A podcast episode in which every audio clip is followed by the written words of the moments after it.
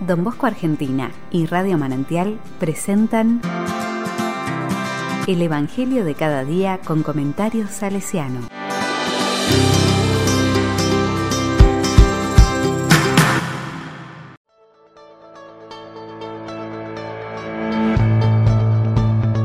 Miércoles 6 de julio de 2022. Mateo 10, del 1 al 7. Recibieron gratuitamente, den gratuitamente. La palabra dice, Jesús convocó a sus doce discípulos y les dio el poder de expulsar a los espíritus impuros y de sanar cualquier enfermedad o dolencia.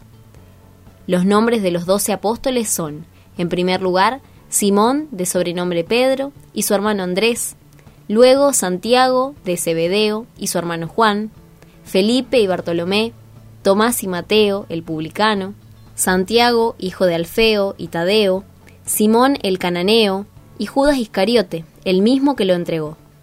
A estos doce Jesús los envió con las siguientes instrucciones. No vayan a regiones paganas, ni entren en ninguna ciudad de los samaritanos. Vayan, en cambio, a las ovejas perdidas del pueblo de Israel. Por el camino, proclamen que el reino de los cielos está cerca sanen a los enfermos, resuciten a los muertos, purifiquen a los leprosos, expulsen a los demonios. Ustedes han recibido gratuitamente, den también gratuitamente.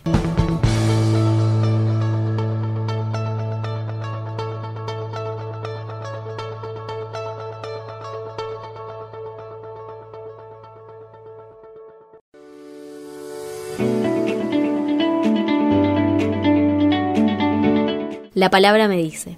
Con sus actitudes y su palabra, Jesús demostró tener autoridad. Después de haber mencionado la falta de obreros para la cosecha, con autoridad instruye a los doce apóstoles para que estén con él y dándoles otros poderes que mostrarán al ser enviados. Estos hombres se llamarán apóstoles, enviados, y su estilo de vivir y hacer marcará la vida de la iglesia. El apóstol que siempre se nombra es Pedro, que Mateo indica como primero y como anticipo de su cambio de nombre. Luego Jesús les dice a sus apóstoles que no vayan afuera de los confines hebreos. Será el mismo Jesús que con su muerte y resurrección cumplirá una efectiva apertura al mundo pagano. Los apóstoles deben hacer su labor gratuitamente, sin depender de los méritos propios.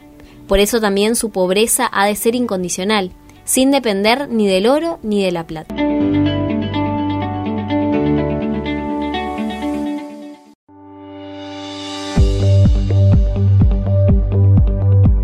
con corazón salesiano. Son múltiples las obras salesianas que se han iniciado en forma muy pobre y a veces casi en la miseria. Y con todo han florecido y se desarrollaron. Basta recordar a eximios salesianos e hijas de María Auxiliadora, Artemide Sati y su hospital en Viedma, la hermana María Romero en Costa Rica y su creativo apostolado, la hermana Eusebia Palomino y los servicios humildes que hacía.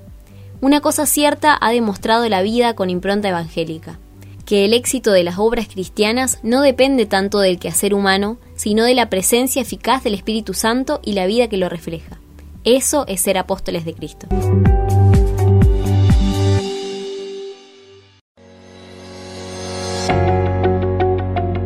A la palabra le digo, Señor nuestro, danos a todos los que deseamos trabajar por tu reino la buena voluntad de responder a tu querer en el apostolado que nos has entregado en la Iglesia. Amén.